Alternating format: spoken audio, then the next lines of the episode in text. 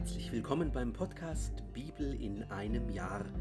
Mein Name ist Markus Schlenker und gemeinsam lesen wir in einem Jahr hier täglich aus dem Buch der Bücher der Heiligen Schrift. Und am Ende der heutigen zehnten Folge gibt es wie immer eine knappe Zusammenfassung für jedes Kapitel.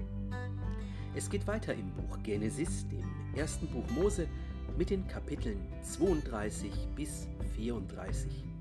Viel Freude dabei. Kapitel 32 Früh am Morgen stand Laban auf, küsste seine Söhne und Töchter und segnete sie. Dann kehrte er an seinen Ort zurück. Die Geschenke für Esau. Auch Jakob zog seines Weges. Da begegneten ihm Engel Gottes. Als Jakob sie erblickte, sagte er, Das ist das Lager Gottes. Dem Ort gab er darum den Namen Mahanaim, Lager.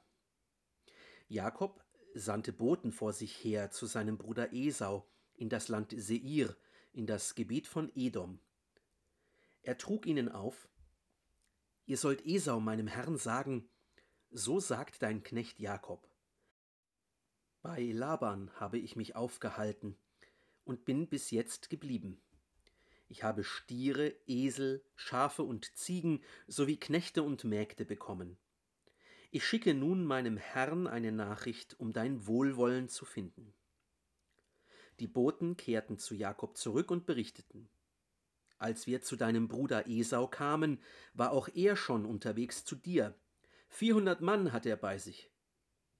Jakob fürchtete sich sehr und Angst ergriff ihn. Er teilte seine Leute, die Schafe und Ziegen, Rinder und Kamele auf zwei Lager auf und sagte, Wenn Esau zu dem einen Lager kommt und es niedermacht, dann kann das andere Lager entkommen. Und Jakob sagte, Du Gott meines Vaters Abraham und Gott meines Vaters Isaak, Herr, du hast mir gesagt, Kehr in dein Land und zu deiner Verwandtschaft zurück, ich werde es dir gut gehen lassen. Ich bin zu gering für all die Hulderweise und alle Treue, die du deinem Knecht erwiesen hast. Denn nur mit einem Stab habe ich den Jordan dort überschritten, und jetzt sind aus mir zwei Lager geworden. Entreiß mich doch der Hand meines Bruders, der Hand Esaus, denn ich fürchte, dass er kommt und mich erschlägt, die Mutter mit den Kindern. Du hast doch gesagt, ich will es dir sehr gut gehen lassen und will deine Nachkommen zahlreich machen wie den Sand am Meer, den man wegen der Menge nicht zählen kann. Er brachte dort jene Nacht zu. Dann stellte er von allem, was er gerade zur Hand hatte, ein Geschenk für seinen Bruder Esau zusammen.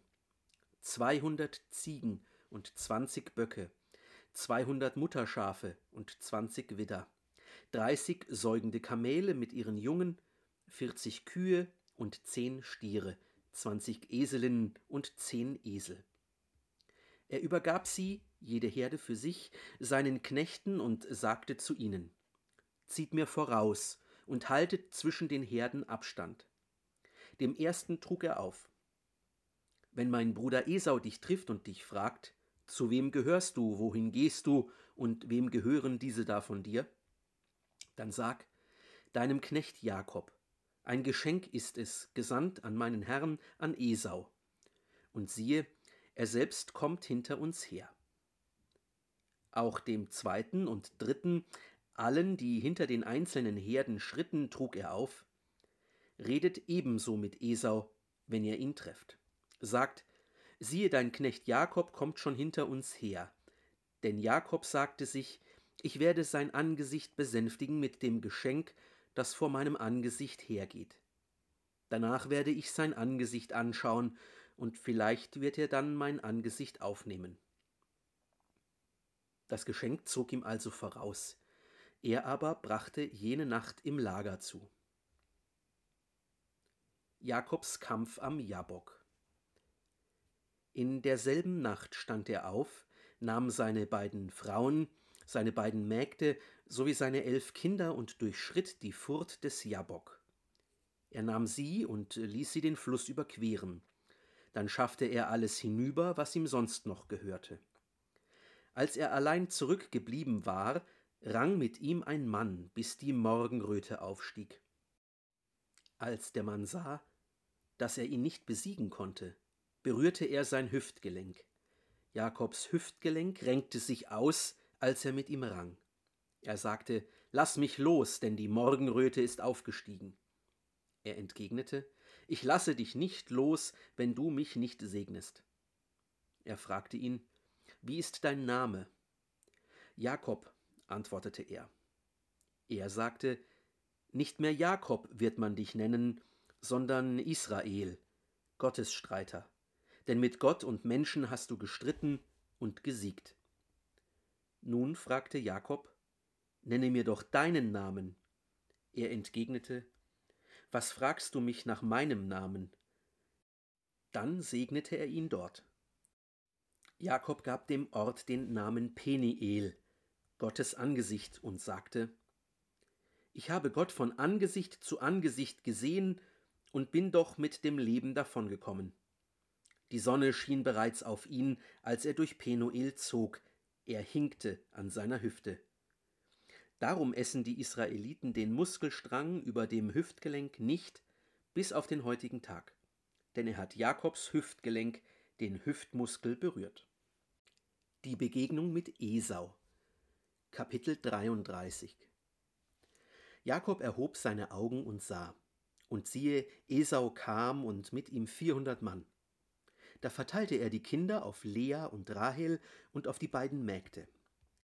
Die Mägde und deren Kinder stellte er vorn hin, dahinter Lea und ihre Kinder und zuletzt Rahel und Josef. Er selbst ging vor ihnen her und warf sich siebenmal zur Erde nieder, bis er nahe an seinen Bruder herangekommen war. Esau lief ihm entgegen, umarmte ihn und fiel ihm um den Hals. Er küsste ihn, und sie weinten. Dann erhob Esau seine Augen und sah die Frauen mit den Kindern. Er fragte, Wer sind die dort bei dir? Die Kinder, erwiderte er, die Gott deinem Knecht aus Wohlwollen geschenkt hat. Die Mägde und ihre Kinder kamen näher und warfen sich nieder. Dann kamen auch Lea und ihre Kinder und warfen sich nieder. Danach kamen Josef und Rahel und warfen sich nieder. Da fragte Esau, Was willst du mit dem ganzen Lager dort, auf das ich gestoßen bin? Jakob erwiderte, Ich wollte die Gnade meines Herrn finden. Darauf sagte Esau, Ich habe selber genug, Bruder, dir gehöre, was dein ist. Nicht doch, entgegnete Jakob, wenn ich Gnade in deinen Augen gefunden habe, dann nimm mein Geschenk aus meiner Hand an. Denn dafür habe ich dein Angesicht gesehen, wie man das Angesicht Gottes sieht, und du bist mir wohlwollend begegnet. Nimm doch mein Begrüßungsgeschenk an, das man dir überbracht hat, denn Gott hat mir Gnade erwiesen, und ich habe alles, was ich brauche. Er drängte ihn, bis er annahm. Darauf machte Esau den Vorschlag brechen wir auf und ziehen wir weiter. Ich will an deiner Seite ziehen. Jakob entgegnete ihm, Mein Herr weiß, dass die Kinder noch schwach sind. Auch habe ich für säugende Schafe und Rinder zu sorgen. Treibt man sie auch nur einen einzigen Tag rasch an, so stirbt das ganze Vieh. Mein Herr ziehe doch seinem Knecht voraus, ich aber will mich dem gemächlichen Gang der Viehherden vor mir und dem Schritt der Kinder anpassen, bis ich zu meinem Herrn nach Seir komme. Darauf sagte Esau, Ich will dir einige von meinen Leuten zuweisen. Wozu? erwiderte Jakob, ich finde ja das Wohlwollen meines Herrn. Esau kehrte an jenem Tag auf seinem Weg nach Seir zurück. Jakob brach nach Sukkot auf, er baute sich ein Haus und für sein Vieh errichtete er Hütten. Darum gab er dem Ort den Namen Sukkot. Jakob gelangte, als er aus Padan Aram kam, wohlbehalten bis zur Stadt Sichem in Kanaan und schlug vor der Stadt sein Lager auf. Das Grundstück, auf dem er sein Zelt aufspannte, erwarb er von den Söhnen Hamors, des Vaters von Sichem, für hundert Kesita. Dort errichtete er einen Altar und nannte ihn El, Gott Israels. Die Rache an Sichem Kapitel 34 Dina, die Tochter, die Lea Jakob geboren hatte, ging aus, um sich unter den Töchtern des Landes umzusehen. Sichem, der Sohn des Hiviters Hamor, des Landesfürsten, erblickte sie. Er ergriff sie, legte sich zu ihr und vergewaltigte sie. Seine Seele hängte sich an Dina, die Tochter Jakobs. Er liebte das Mädchen und redete ihm zu Herzen. Zu seinem Vater Hamor sagte Sichem: Nimm mir dieses Mädchen zur Frau. Jakob hörte, dass man seine Tochter Dina entehrt hatte. Seine Söhne waren gerade auf dem Feld bei seiner Herde. Jakob aber schwieg bis zu ihrer Rückkehr. Da kam Hamor, der Vater Sichems, zu Jakob heraus, um mit ihm darüber zu reden. Als Jakobs Söhne vom Feld kamen und davon erfuhren, empfanden sie das als Beleidigung und wurden sehr zornig. Denn Sichem hatte eine Schandtat an Israel begangen, weil er bei der Tochter Jakobs gelegen hatte. So etwas darf man nicht tun. Hamor redete mit ihnen und sagte, Mein Sohn Sichem hat zu eurer Tochter Zuneigung gefasst. Gebt sie ihm doch zur Frau. Verschwägern wir uns, gebt uns eure Töchter und nehmt euch die unsrigen. Ihr könnt euch bei uns ansiedeln, und das Land steht euch offen. Bleibt da, zieht umher und siedelt euch an. Sichem sagte zu Dinas Vater und zu ihren Brüdern, Finde ich Wohlwollen in euren Augen, dann will ich geben, was ihr auch von mir verlangt. Legt mir ruhig einen hohen Brautpreis und eine Gabe auf. Ich will geben, was ihr von mir verlangt. Nur gebt mir das Mädchen zur Frau. Die Söhne Jakobs antworteten Sichem und seinem Vater Hamor, aber sie redeten mit Hinterlist, weil er ihre Schwester entehrt hatte. Sie sagten zu ihnen, Wir können uns nicht darauf einlassen, unsere Schwester einem Unbeschnittenen zu geben, denn das gilt bei uns als Schande. Nur unter der Bedingung gehen wir darauf ein, dass ihr so werdet wie wir und alle männlichen Personen beschneiden lässt. Dann würden wir euch unsere Töchter geben, und wir könnten eure Töchter nehmen. Wir könnten mit euch zusammenwohnen und ein einziges Volk werden. Wollt ihr aber von der Beschneidung nichts wissen, so nehmen wir unsere Tochter zurück und ziehen fort. Ihre Worte waren gut in den Augen Hamors und seines Sohnes Sichem. Der junge Mann verlor keine Zeit, die Angelegenheit zu regeln, denn er hatte die Tochter Jakobs lieb und er war der angesehenste von allen im Hause seines Vaters. Hamor und sein Sohn Sichem gingen an das Tor ihrer Stadt und sprachen zu ihren Mitbürgern. Diese Männer leben in Frieden mit uns. Sie sollen sich im Land ansiedeln und darin umherziehen. Siehe, das Land hat nach allen Seiten Platz genug für sie. Wir könnten ihre Töchter zu Frauen nehmen und unsere Töchter ihnen geben. Allerdings sind die Männer nur unter dieser Bedingung einverstanden, mit uns zusammen zu wohnen und ein einziges Volk zu werden, wenn sich bei uns alle Männer beschneiden lassen, so wie sie beschnitten sind. Ihre Herden, ihr Besitz und all ihr Vieh, könnte das nicht uns gehören? Gehen wir also auf ihren Vorschlag ein, dann werden sie bei uns bleiben. Alle, die durch das Tor seiner Stadt auszogen, hörten auf Hamor und seinen Sohn Sichem, und alle Männer, alle, die durch das Tor seiner Stadt auszogen, ließen sich beschneiden.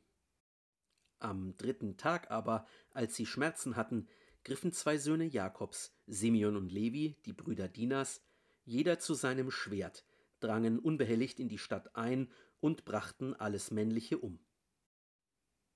Hamor und seinen Sohn Sichem töteten sie mit der Schärfe des Schwertes, holten Dina aus dem Hause Sichems und gingen davon.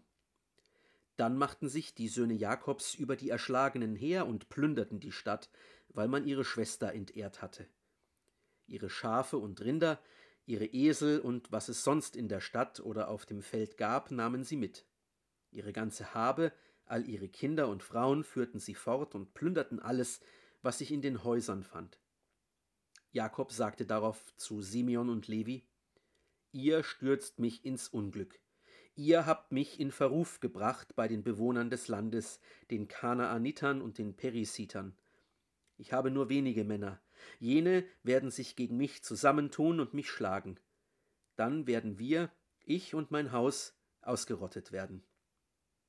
Die Söhne aber sagten, Durfte er unsere Schwester wie eine Dirne behandeln?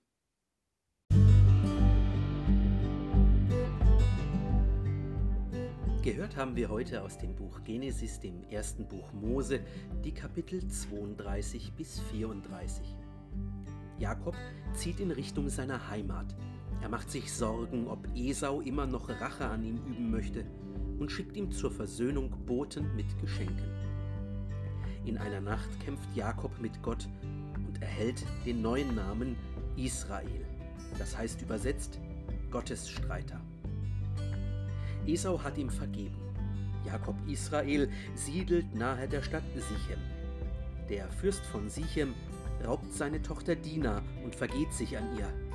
Simeon und Levi, ihre Brüder, können sie befreien und rächen sich an der Stadt. Das war die zehnte von 365 Folgen beim Podcast Bibel in einem Jahr. Schön, dass du dabei warst. Wenn es dir gefallen hat, dann empfiehl diesen Podcast gerne weiter.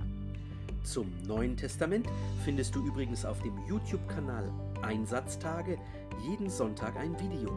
Schau doch mal vorbei. Bis zum nächsten Mal wünsche ich dir alles Gute und Gottes reichen Segen.